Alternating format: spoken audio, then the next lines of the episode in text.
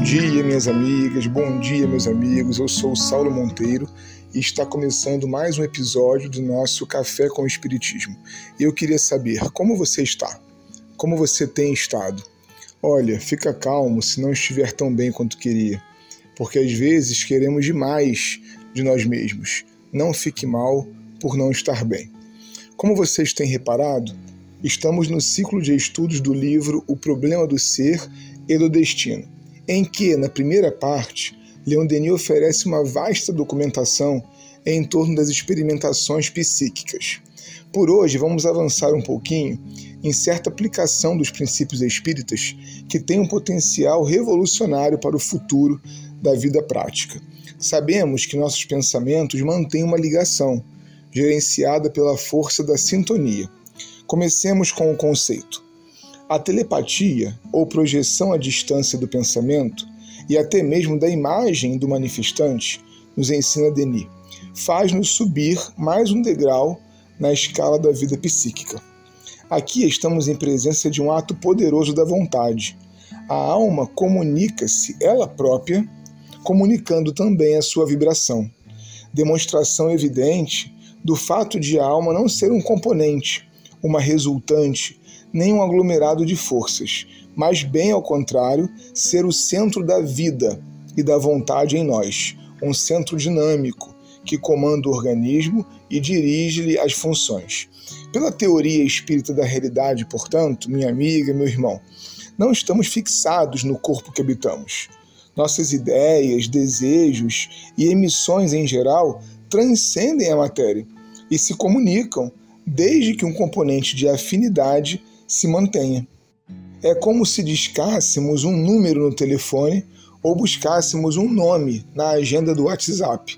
Essas medidas são tão materiais quanto pensar com força e direção. É bem verdade que ainda não estamos no ponto de dar um uso objetivo e fácil a essa ferramenta, mas já descobrimos que o pensamento se comporta como ondas e por isso nos comunicamos à distância. Continua Leon Denis. Conforme nos mostra a experiência, a comunicação telepática à distância foi estabelecida por experimentos que se tornaram clássicos. Lembremos, por exemplo, as do Sr. Pierre Janet, professor na Sorbonne, e do Dr. Gilbert do Havre, com seu sensitivo Leone, que eles fazem vir até eles a um quilômetro de distância através de seus apelos sugestivos. Estes fenômenos podem explicar-se pela projeção da vontade do manifestante, que evoca no percipiente a própria imagem daquele lugar onde ele age. Para quem tiver, meus amigos, interesse, este capítulo 6 do livro que estamos comentando guarda outros vários casos e estudos nesse mesmo sentido. E vale a pena também pesquisar os atuais estudos não espíritas sobre projeção da consciência, hipnose e sugestão psíquica. É um universo em descobrimento e ter noção do que acontece nesse sentido ajuda a perceber-nos cada vez mais como seres espirituais.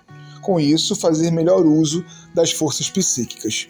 Leon Denis aprofunda sua análise dizendo assim: Mas há ainda um outro grupo de fenômenos classificado junto destes e que se distinguem por aparições dos vivos, ou seja, quando veremos a personalidade psíquica, a alma, desprender-se inteiramente do seu envoltório corporal e aparecer em sua forma fantasmagórica.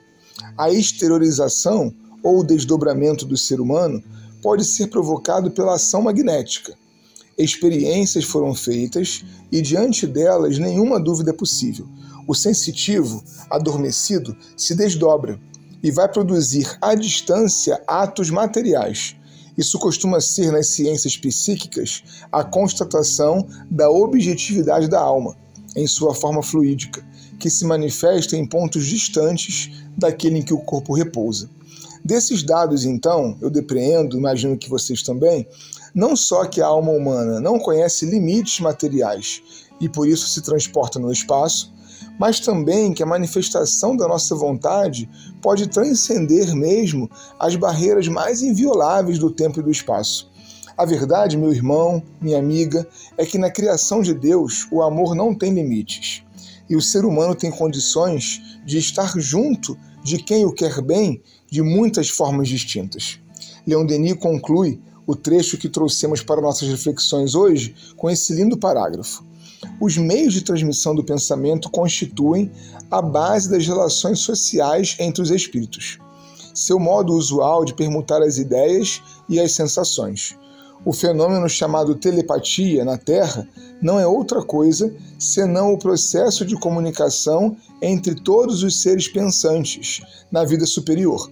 E a prece é uma das formas mais poderosas, uma de suas aplicações mais elevadas e mais puras. A telepatia é a manifestação de uma lei universal e eterna.